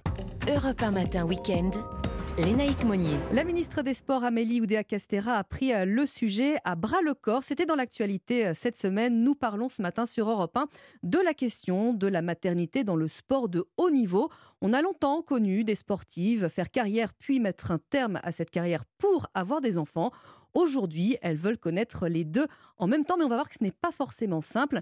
Bonjour Isabelle Yacoubou. Bonjour, euh, comment allez-vous? Très bien. Alors, vous êtes ancienne pivot de l'équipe de France de basket. Vous êtes également vice-championne olympique en 2012. Vous êtes toujours en activité et vous avez deux enfants. Alors, pour vous, comment est-ce que ça s'est passé? Vous étiez à quel moment de votre carrière quand vous avez eu envie d'être maman? Bah, moi, je, dirais que depuis, depuis toujours, hein, je, je pense que ma première vocation, c'est être maman. Donc, euh, j'ai toujours souhaité euh, avoir un, enfant pendant ma carrière. Après, ce n'est pas arrivé très tôt dans, dans ma carrière. C'est arrivé en 2014 quand j'étais euh, en, en Tu- en Turquie, au Fenerbahçe. Et par contre, euh, justement, je me suis confrontée à, à ce dilemme. Est-ce qu'on renonce à une année euh, de contrat, sachant que c'était les années vraiment où euh, finalement moi j'ai le plus gagné d'argent? Est-ce qu'on renonce à, à une année de salaire pour euh, justement aller vers son projet de maternité euh, Et moi je m'étais tournée vers l'adoption parce que c'était quelque chose aussi qui était ancré dans mes valeurs et que j'aurais fait de toute façon tôt ou tard.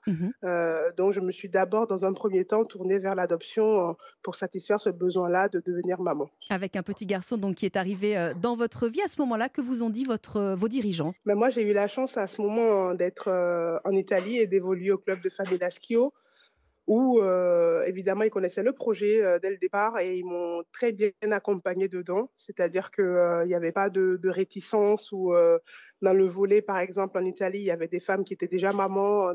Même au basket, il y avait euh, quelques rares athlètes qui, osaient franchir le pas, donc ça ne faisait pas partie euh, de sujet. Et pour eux, c'était, bon, évidemment, on t'accompagnera. À cette époque-là, en plus, j'étais maman célibataire, donc euh, voilà, ils me mettaient à disposition, en tout cas, un réseau, euh, s'il me fallait un babysitter, euh, s'il fallait chercher pour une crèche tout était quand même euh, fait pour m'aider et faciliter, euh, car le président, il disait, euh, bah, si mes joueuses sont heureuses, elles performeront. Donc, c'était ça la, la philosophie de ce club-là. Alors Donc, ça c'était pour votre petit très très votre petit garçon. Ensuite, vous attendez une, une petite fille. Alors là, est-ce que la, la situation change pour vous, Isabelle Yacoubou? Drastiquement. Elle change drastiquement puisque je venais de re-signer à Skio trois années de contrat euh, où euh, je, je- je pensais finir ma carrière finalement et finalement je tombe enceinte. Ce n'était pas prévu du tout. Donc euh, sous pilule et tout ça. Quand j'annonce la nouvelle, évidemment ils sont ravis pour moi humainement, Oui. mais ça posait un problème euh, au niveau de l'organisation de l'équipe et euh, de la manière dont ils allaient reconstruire puisque l'équipe avait été euh, formée et enfin en tout cas orientée autour de moi euh, par rapport au recrutement. Donc là, le, le premier truc qu'ils ont eu à faire et où ça n'a pas été très correct, c'est de dévoiler ma grossesse alors que j'étais euh, même pas à un mois de grossesse quand moi j'ai voulu leur annoncer pour qu'ils puissent prendre leurs dispositions.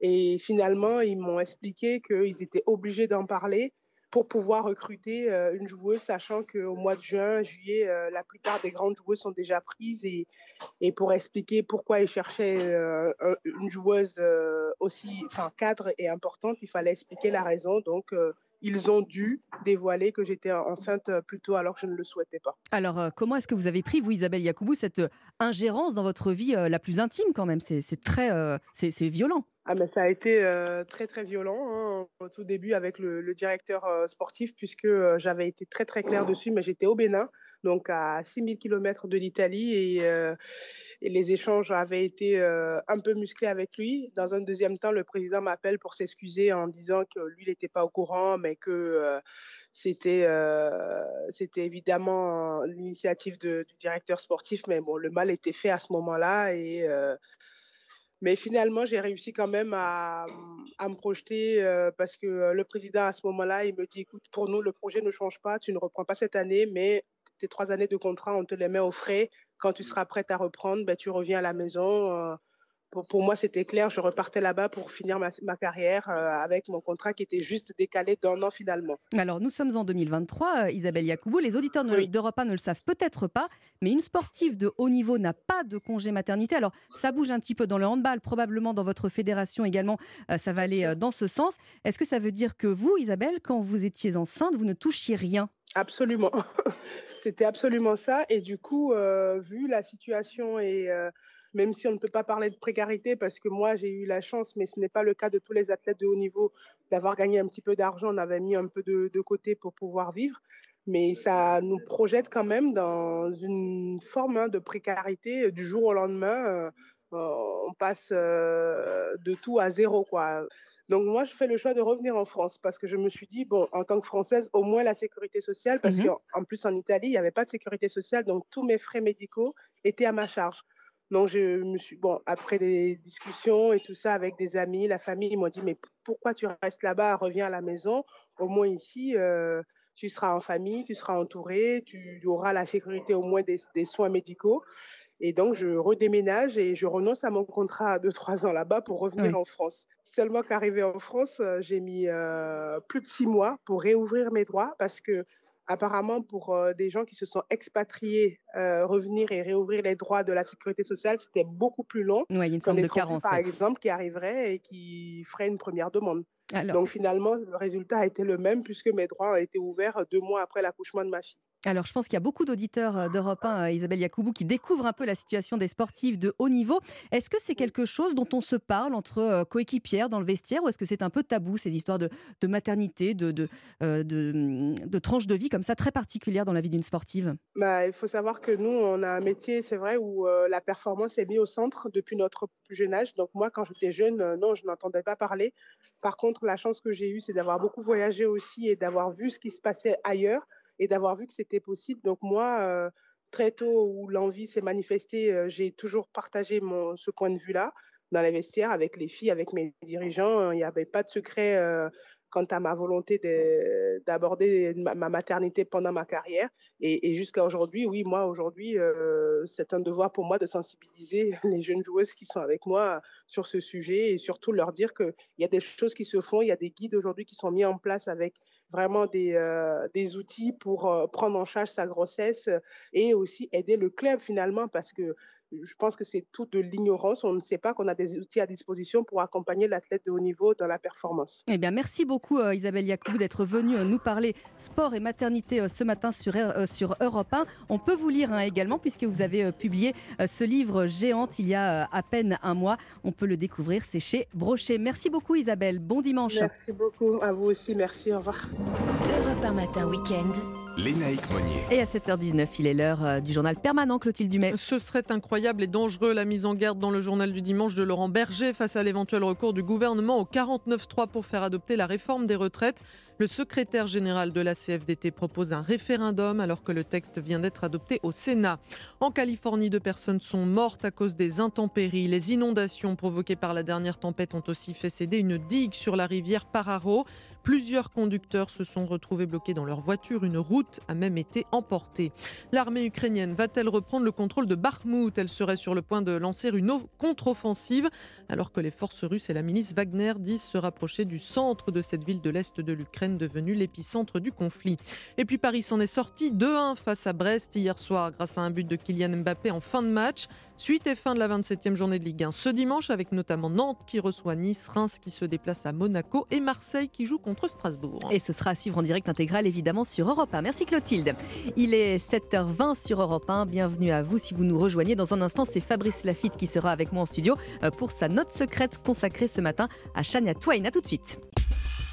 Europe 1 matin, week-end.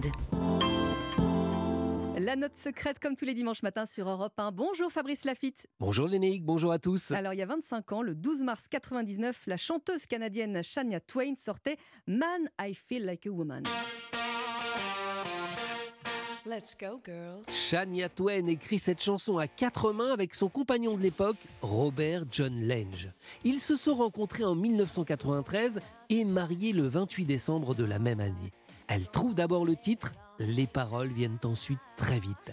Shania Twain se bat sur une partie douloureuse de sa vie où elle travaillait dans le complexe touristique The Earth Resort Dunsville en Ontario pour subvenir aux besoins de ses frères et sœurs après la mort de leurs parents dans un accident de voiture le 1er novembre 1987. Elle assume le quotidien, toutes les tâches ménagères, règle les factures et assiste aux réunions des parents d'élèves, mais Shania a aussi besoin de s'émanciper et de se sentir femme, d'où le titre Mec, je me sens comme une femme. L'enregistrement se déroule à Nashville, dans le Tennessee, berceau de la musique country, dont les studios ont d'ailleurs été euh, fréquentés par euh, des pointures Elvis, Johnny Cash, Dolly Parton ou encore Bob Dylan. Ce titre sort le 12 mars 1999 et devient la chanson phare de la carrière de Shania Twain. Man, I feel like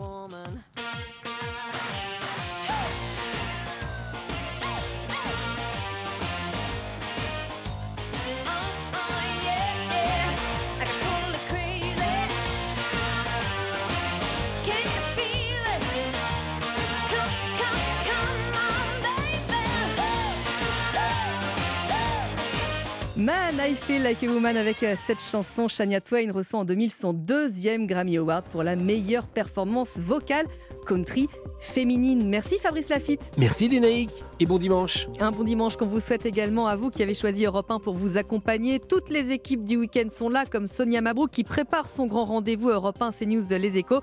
Rendez-vous à 10h avec le chef de file des sénateurs LR, Bruno Rotaillot. Après justement euh, la loi sur euh, la réforme des retraites qui a été euh, votée précisément au Sénat cette nuit. Il est 7h27 sur Europe 1. Vous restez avec nous. Le journal arrive dans un instant et juste après, toutes vos questions juridiques et pratiques avec ça vous concerne. Dossier grève justement aujourd'hui.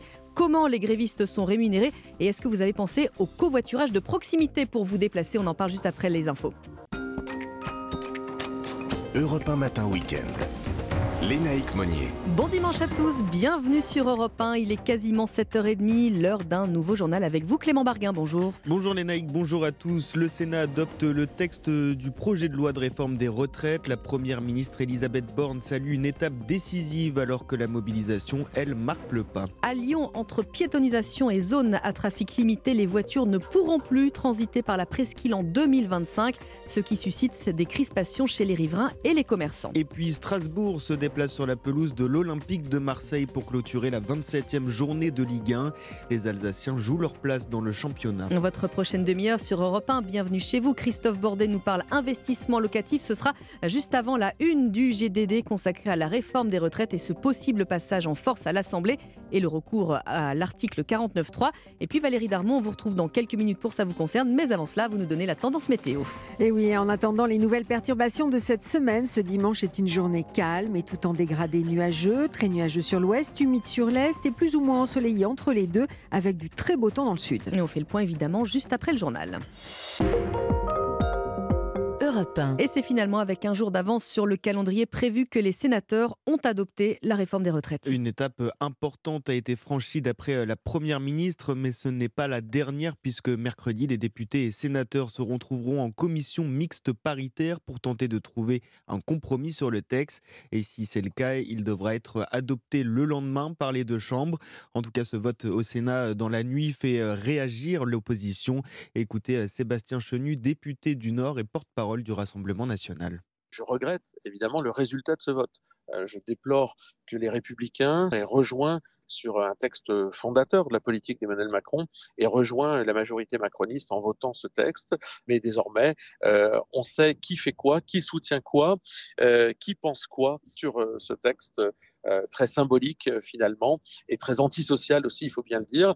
Et je pense que ça éclaircit les choses n'est pas le texte des LR, mais en revanche, c'est le texte qui passe grâce à LR, ça Mmh. c'est sûr. Propos recueillis par Chloé Lagadou pour Europe 1. Et parallèlement, Clément, dans la rue, la contestation continue, mais elle s'essouffle. Oui, peu importe les sources, le nombre de manifestants hier a diminué par rapport aux autres journées de mobilisation. 368 000 dans toute la France, d'après le ministère de l'Intérieur. Plus d'un million selon la CGT. Même tendance à la baisse à Paris, où les opposants à cette réforme ne veulent malgré tout rien lâcher. Le reportage de Wilfried de Villers.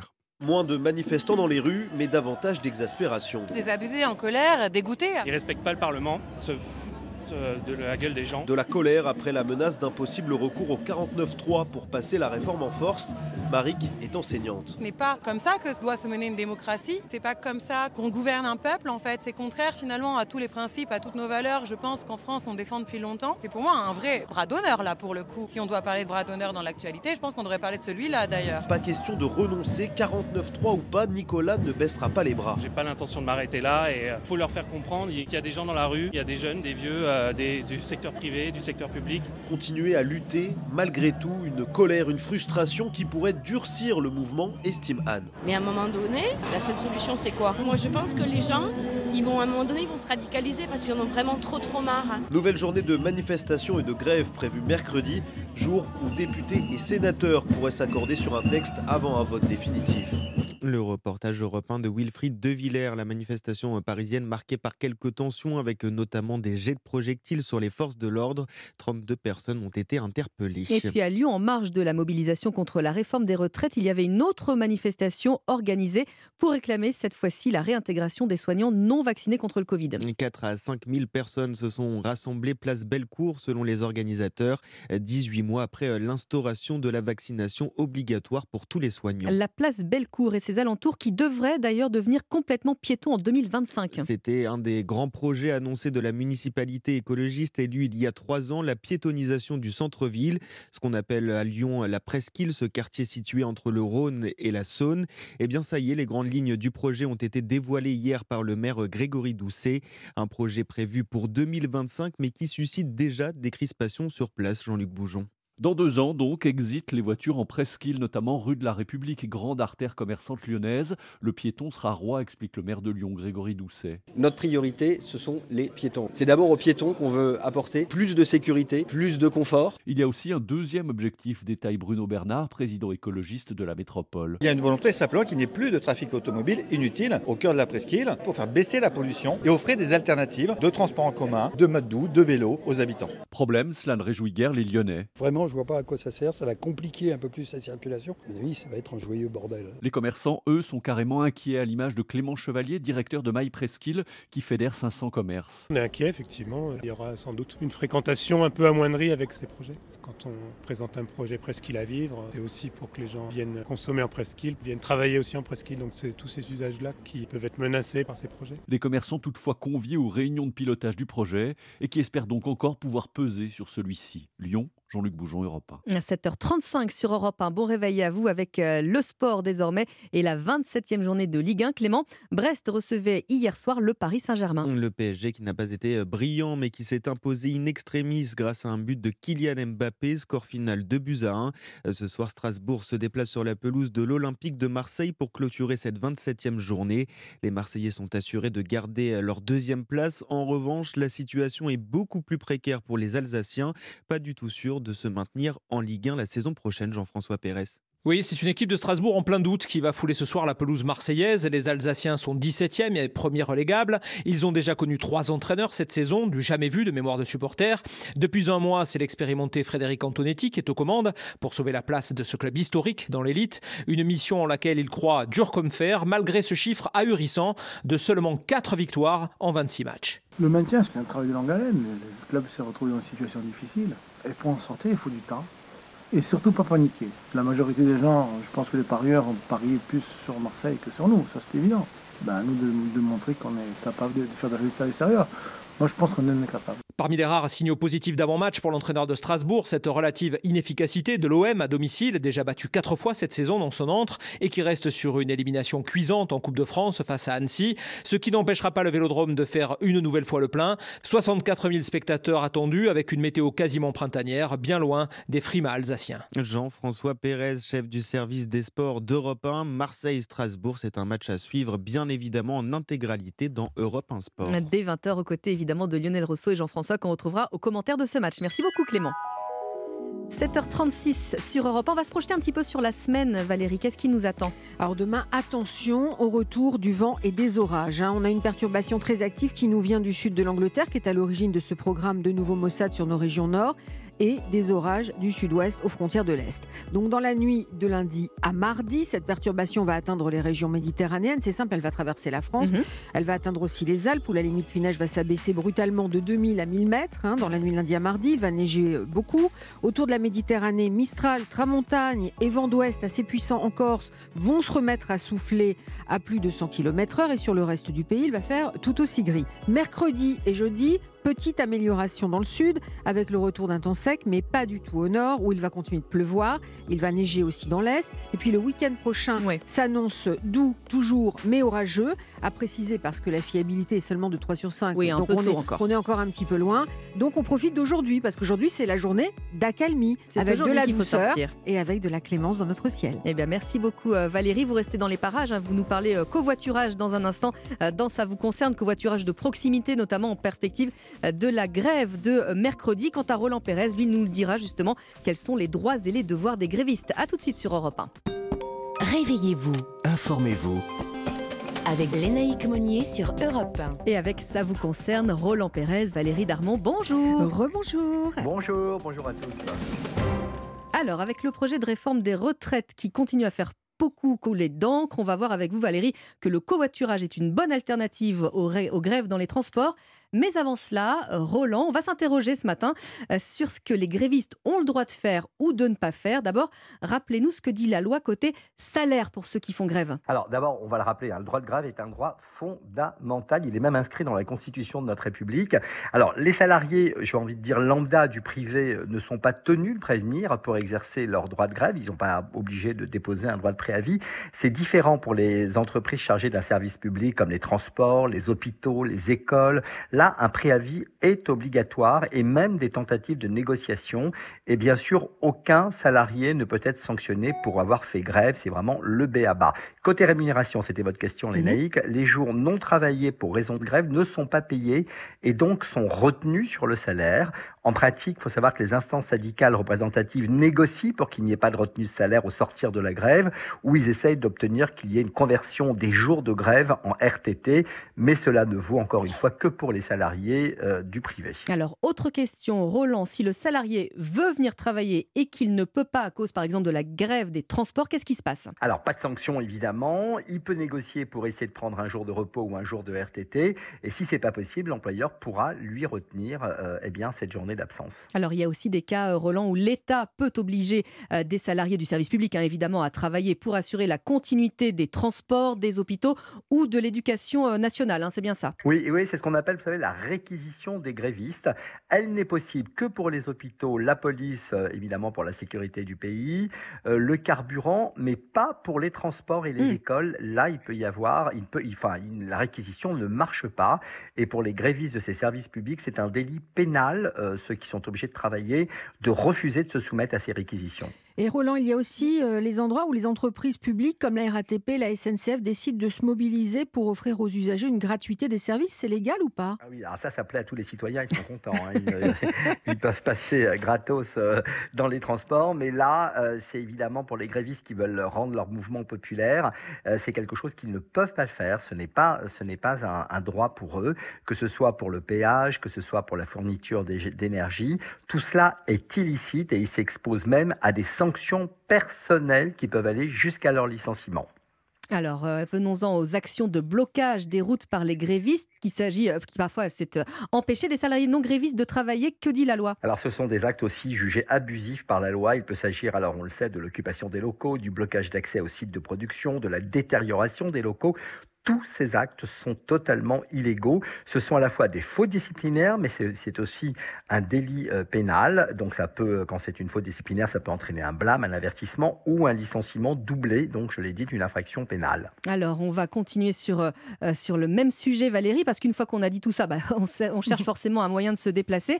Mercredi, par exemple, hein, nouvelle journée de mobilisation, vous nous suggérez le covoiturage mais pas avec n'importe qui et donc pas n'importe comment. Effectivement. Alors, première chose à faire pour choisir la bonne appli en cas de grève, donc distinguer les sites selon la distance à parcourir. Bien sûr. Alors, si vous avez plus de 80 km, Blablacar, évidemment, hein, c'est le maestro dans le domaine. Les conducteurs qui veulent euh, surfer sur les difficultés peuvent toujours augmenter leur prix de trajet, évidemment, vu le contexte économique, mais ils ne peuvent pas le faire, sachez-le, ils ne peuvent pas dépasser un seuil fixé selon le barème fiscal des indemnités kilométriques. Exemple, pour un Paris-Rennes, il est possible de réclamer jusqu'à 37 euros, alors que le prix recommandé par Blablacar tourne autour de 17. Donc au début, on s'inscrit sur les plus grosses plateformes, et puis petit à petit, dans sa recherche, on la resserre vers des entreprises sociales et solidaires qui gèrent souvent des sites locaux de covoiturage. Et là, c'est évidemment moins cher. Exemple, les trajets peuvent parfois être gratuits. C'est le cas à Chambéry ou encore dans le Vercors. Alors là, ce qui nous intéresse précisément aujourd'hui, c'est euh, la grève de ce mercredi. Si on veut juste aller travailler, donc petit trajet a priori. Oui, on cherche sur des applis de covoiturage quotidien ou de courte distance, c'est-à-dire donc moins de 80 km, comme Blablacar Daily cette mhm. fois, Klaxit, Caros. Là, les chauffeurs proposent des trajets et les passagers s'inscrivent. Et puis, ce sont les algorithmes qui se chargent de faire coïncider l'offre et la demande avec pas plus d'un kilomètre à pied pour le passager ou cinq minutes de détour pour le conducteur. Et chacune a son petit avantage. Claxic prend en charge, par exemple, un taxi si le conducteur vous plante. Mobicop vous propose de devenir sociétaire. Citigo favorise le covoiturage entre femmes, c'est rassurant. Mhm. Et Blablacar par affinité. Alors, le tout pour, euh, pour quel tarif, Valérie? Alors, c'est souvent des montants non ajustables. Hein. Souvent, c'est entre 2 et 3 euros par passager selon la distance, mais ça peut aussi être aux alentours de 20 à 30 centimes hein, selon les applis. Et la bonne nouvelle, mhm. c'est qu'il y en a qui offrent la gratuité hein, du voyage, comme Clatsit, Caros ou Blablacar Daily. Et d'ailleurs, euh, depuis peu aussi, il y a un autre avantage. C'est que tout nouveau conducteur sur les courtes distances peut toucher une prime de 100 euros au bout de 10 trajets. C'est donc une bonne occasion, les grèves, d'essayer, comme le précise Adriane de San Isidiro, euh, chef de la rubrique équipement et loisirs du magazine 60 millions de consommateurs.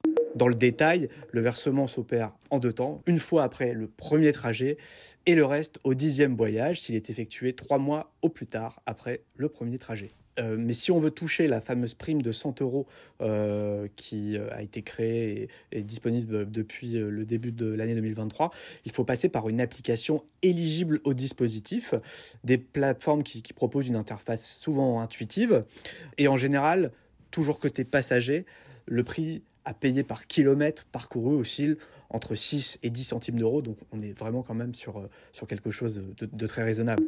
Alors, quelques précautions d'usage, évidemment, Valérie, on ne part pas en voiture avec n'importe qui. Et on précise que c'est le conducteur qui souvent donne le lieu euh, de départ du, ah oui, C'est le conducteur qui hein. fixe, qui fixe le, point de départ et le point d'arrivée. Et surtout, on paye sur l'appli parce que c'est sécurisé. Merci beaucoup, Roland. Merci beaucoup, Valérie. Europe un matin, week-end. Lénaïque Monnier. Et à 7h47, on retrouve euh, Clément Barguin pour euh, le journal permanent. Utiliser le 49.3 pour adopter le texte sur la réforme des retraites serait dangereux. C'est la mise en garde de Laurent Berger dans les colonnes du journal du dimanche. Le secrétaire général de la CFDT propose un référendum alors que le texte a été adopté au Sénat dans la nuit. La mobilisation, elle, s'essouffle. Entre 368 000 et 1 million de personnes ont manifesté hier partout en France. C'est la plus faible mobilisation depuis le début du mouvement contre la réforme des retraites. L'armée ukrainienne sur le point de lancer une contre-offensive à Bakhmut alors que les forces russes et la milice Wagner disent se rapprocher du centre de cette ville de l'Est de l'Ukraine, ville devenue l'épicentre du conflit. Et puis le 15 de France écrase les Anglais à Twickenham 53 à 10. Les Bleus ont marqué 7 essais, ce qui leur permet d'empocher un point de bonus offensif précieux pour conserver l'espoir de remporter le tournoi des Six Nations. Merci Clément, il est 7h48 dans un instant. Bienvenue chez vous avec les bonnes astuces de Christophe Bordet qui va nous parler ce matin de l'investissement locatif. Et puis j'ai le JDD à côté de moi, on en parle justement avec Jérôme Béglé dans un instant. On reparle de cette menace du passage en force au 49.3 de la réforme des retraites. A tout de suite sur Europe 1. Europe 1. Retrouvez toute l'actualité immobilière. Le réseau Guillaume vous présente Bienvenue chez vous. Europe 1 matin, week-end. Lénaïque Monnier. Bienvenue chez vous.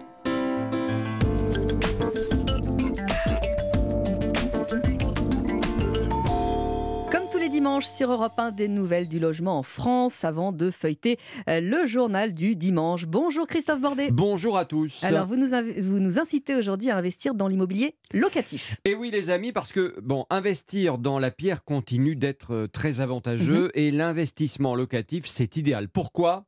D'abord pour bénéficier de ristournes fiscales et pour obtenir un complément de, de revenus. Bien sûr. Ensuite investir dans la pierre reste bien entendu très rentable en 2020 Hein. Alors, on va procéder euh, dans l'ordre, hein, évidemment. Christophe, comment agir pour un tout premier investissement locatif? Alors, d'abord, il faut acheter un appartement ou une maison allouée dans un endroit stratégique, dans un quartier proche des commerces, des transports, d'une école, ça compte beaucoup, l'emplacement géographique est primordial.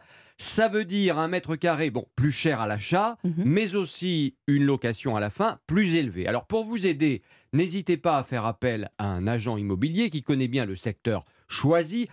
À l'achat d'un logement locatif, comme pour une résidence principale, hein, il ne faut pas hésiter à négocier, à faire baisser le prix. Surtout, surtout si le classement énergétique euh, n'est pas très bon, F ou G par mhm. exemple, car il faudra évidemment réaliser des travaux d'isolation, faute de quoi Interdit de louer. Mais oui, vous nous en parlez euh, très régulièrement, hein, bien sûr. Bah Alors, le financement, Christophe, pour euh, l'achat, comment ça se passe?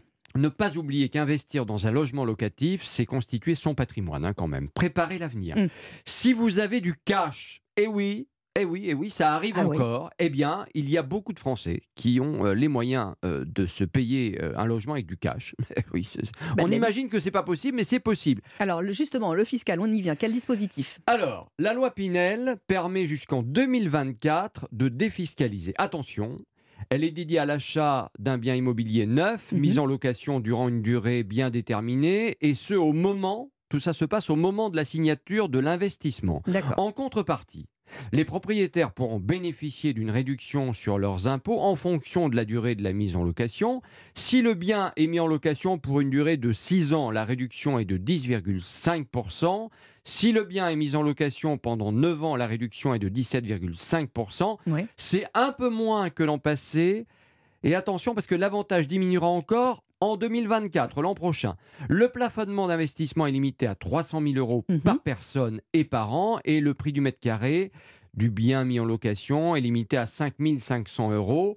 Enfin, les, les, réductions fiscales perçues ne peuvent excéder 63 000 euros. Alors, si on a acheté de l'ancien, Christophe? Alors, vous pouvez utiliser le dispositif écoutez bien, mhm. le dispositif de Normandie, du nom de l'ancien ministre euh, qui était en charge du logement, valable jusqu'à la fin de l'année. Il prévoit une réduction d'impôt euh, sur l'impôt sur le revenu. Exemple, pour un logement de 50 mètres carrés acheté 50 000 euros et pour lequel 30 000 euros de travaux ont été réalisés, la base de réduction d'impôt est tout simplement de 80 000 euros. Alors, mhm. pour être fixé sur euh, le dispositif euh, idoine, hein, si je puis dire, et d'ailleurs tous les dispositifs, www.economie.gouv.fr, vous saurez tout. Merci beaucoup Christophe. Bon dimanche, vous restez avec nous, on va lire le JDD. C'était Bienvenue chez vous avec le réseau Guy Pour votre projet immobilier, bénéficiez de l'accompagnement personnalisé et des services exclusifs Guy Rendez-vous en agence et sur guy-hockey.com. Et on lit donc le JDD avec euh, Jérôme Béglé. Bonjour Jérôme. Bonjour Lénaïque. Alors vous nous racontez euh, ce matin dans les pages du journal du dimanche le sprint final dans lequel est lancé le gouvernement sur la réforme des retraites. Hein. Oui, Naïk, c'est cette semaine que le feuilleton euh, de la loi du SOPT sur le recul de l'âge de départ en retraite devrait enfin connaître son épilogue. Mercredi, un texte commun et définitif sera rédigé par une commission mixte paritaire et voté le lendemain au Sénat, puis à l'Assemblée nationale. Le journal du dimanche s'est penché sur les tractations des dernières heures. Il est si difficile de trouver une majorité que l'Élysée se résigne désormais à utiliser l'article 49.3 de notre Constitution. Euh, dans nos colonnes, Laurent Berger, le leader de la CFDT, et Stéphane Séjourné, le patron du parti Renaissance, plaident pour ne pas engager la responsabilité du gouvernement Borne. Éric Ciotti réaffirme son soutien à la réforme. Mais malgré les hésitations de la Première ministre quant à la stratégie à suivre, Emmanuel Macron semble acquis à ce passage en force pour mettre un terme à des discussions interminables et jusqu'ici stériles. Turbulences sont vues donc ces prochains jours, tandis que le président cherche la meilleure façon de rebondir au lendemain de l'adoption de ce texte. Alors ce sera soit une grande loi travail, un texte plus social, un autre sur l'immigration ou, ou une grande réforme de nos institutions. Il a plusieurs cartes en main, mais il s'agit d'abattre euh, la bonne et de ne pas exaspérer un peu plus encore les Français. Alors, euh, Jérôme Béglé, le JDD a aussi enquêté sur l'inflation des produits alimentaires. Qui sont les grands profiteurs finalement de cette hausse des prix? Alors, nous nous sommes procurés des documents de l'Inspection générale des finances et de l'Institut Nielsen sur l'évolution des prix dans la grande distribution. Les conclusions sont très claires. Les industriels ont reconstruit leurs marges au dernier trimestre 2022 après trois trimestres de baisse. Et les agriculteurs sont ceux qui ont sans doute le plus profité de l'envolée des prix. Il y a une information qui fera euh, vraiment beaucoup réagir. Ce sont les étiquettes des produits premier prix et des marques de distributeurs qui ont le plus augmenté, ce qui affecte donc les populations les plus fragiles. Pour la viande, pour l'huile, pour le beurre et pour les plats surgelés, par exemple, les prix de ces gammes de produits progressent de plus de 30% en un an. Notre dossier pointe également les méfaits de la loi Egalim, censée redonner du pouvoir aux industriels et aux producteurs, mais qui se révèle très inflationniste. Eh ben merci beaucoup Jérôme Béglé, directeur de la rédaction du Journal du Dimanche. Bon dimanche à vous. Vous restez avec nous, il est 7h57, ça veut dire que dans 3 minutes, Clotilde Dumais nous rejoint, me rejoint en studio pour le journal de 8h. Et le dossier de Geoffrey Branger ce matin est consacré consacré à ce qui nous attend justement euh, cette semaine en ce qui concerne les grèves dans les transports, dans les écoles, dans les raffineries. Manquera-t-on de carburant ou pas? On en reparle dans un instant. À tout de suite. Europe 1.